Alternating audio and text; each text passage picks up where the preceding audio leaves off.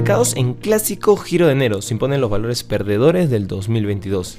Inversiones al día llega gracias a New Road, tu mejor solución en inversiones. Contáctanos. Hoy, en el plano local, el directorio del Banco Central de Reserva acordó elevar la tasa de interés de referencia en 25 puntos básicos a 7,75% y con ello continuó con los ajustes de la posición de política monetaria.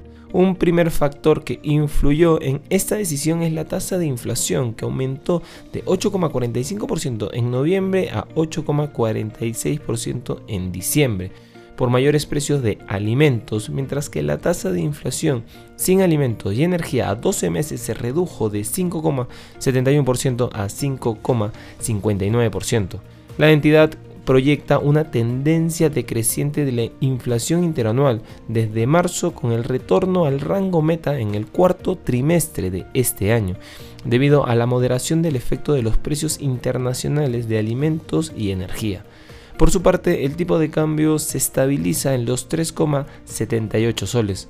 En los mercados internacionales, los buenos datos de allá de inflación en Estados Unidos, que se situaron en línea con lo esperado y siguen mostrando la ralentización en el aumento de los precios, dan alas a los expertos que se aventuran a afirmar que la Fed subirá los tipos de interés 25 puntos básicos en su próxima reunión, en vez de los 50 puntos básicos que se podían esperar en un principio. En cuanto a Wall Street, el mercado terminó ayer en verde. Destacan los cierres del S&P 500 más 0,3%, el Nasdaq más 0,06% y el Dow Jones más 0,6%. Signo mixto hoy en los principales índices asiáticos. El Nikkei cae un menos 1,3%, el Hansen de Hong Kong gana un 0,7% y el Shanghai Composite se anota un 0,5%. Por otro lado, los analistas afirman que estamos ante el clásico giro de enero, en el que los perdedores del 2022, criptomonedas, bonos del Tesoro de Estados Unidos, China, crédito y acciones, aplastan a los ganadores del 2022, efectivo y materias primas.